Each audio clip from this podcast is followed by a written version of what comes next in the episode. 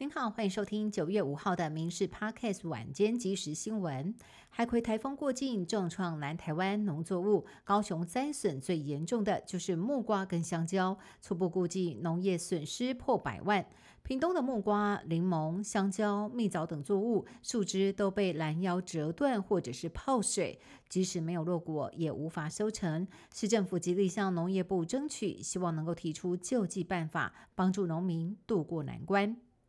彰化县青葱的产量全国第一，年产量超过四万公吨，目前正值青葱产季。但是彰化埔盐地区的葱农表示，最近饱受大雨和台风效应的影响，导致青葱出现了大量烂死还有枯死的状况，产量因此大减，也造成了产地批发价格涨幅超过两成。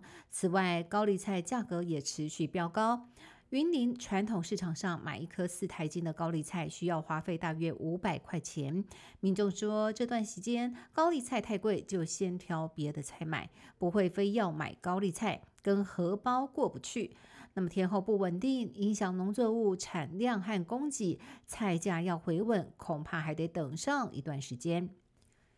前一天，国庆筹备委员会公布了今年双十节的主视觉，下方字眼除了有主题“民主台湾坚韧永续”，英文的部分更写上“台湾 National Day”，也就是台湾的国庆日。但是这样安排让蓝营很有意见，国民党总统参选人侯友谊怒呛：“这根本是把中华民国四个字藏起来。”还说这样的政府心中还有国家吗？绿营立委强调中华民国国庆当然没有疑问，更反呛国民党跟对岸交流的时候，国旗怎么就不见了呢？郑文灿强调国庆主视觉都有不同的表现方式，不管如何都不会改变我国的国家定位。力拼独立参选，郭台铭的联署即将起跑。原本规划透过科技联署，但是中选会却不认同身份证影本套印环节，同时也传出蓝白将整合，促成科侯合，边缘化郭台铭。郭台铭今天抱怨遭到蓝绿攻击，强调他才是民意，还透露说副手是一名女性，可以互补。但是当他到东门市场扫街的时候，却遇到一名妇人，怒呛他是卖台贼。民众党总统参选人柯文哲过去曾经说过违建是国家耻辱，但是他位在新竹的老家却被检举四层楼高的透天厝顶楼是加盖违建。不过柯妈亲上火线，表示如果真的违法，要拆就拆。进口蛋的问题备受关注，国民党立委参选人徐巧芯连日炮轰，质疑巴西进口蛋含有禁药，恐怕致癌。那么，针对徐巧芯主张竹科验蛋，民进党立委高嘉瑜很酸，是竹科工程师。徐巧芯也回击唱一首《孤勇者》，感叹高嘉瑜忘了两人姐妹情。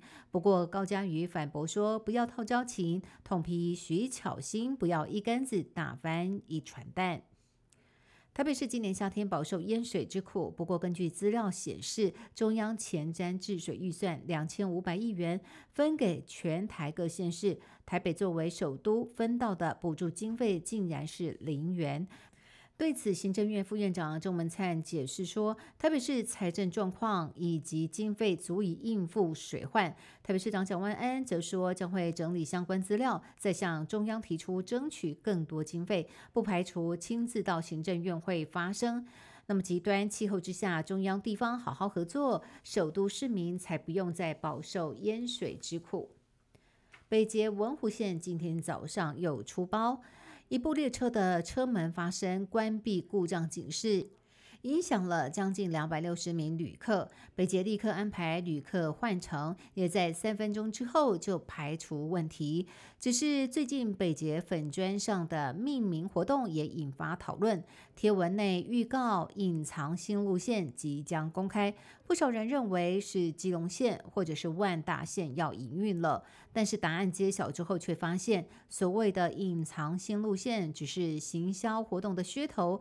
根本没有新的交通建设，议员怒轰。尽管北捷行销出奇招，但是千万不要只知道经营副业，本业也得好好的顾，否则可能自砸招牌。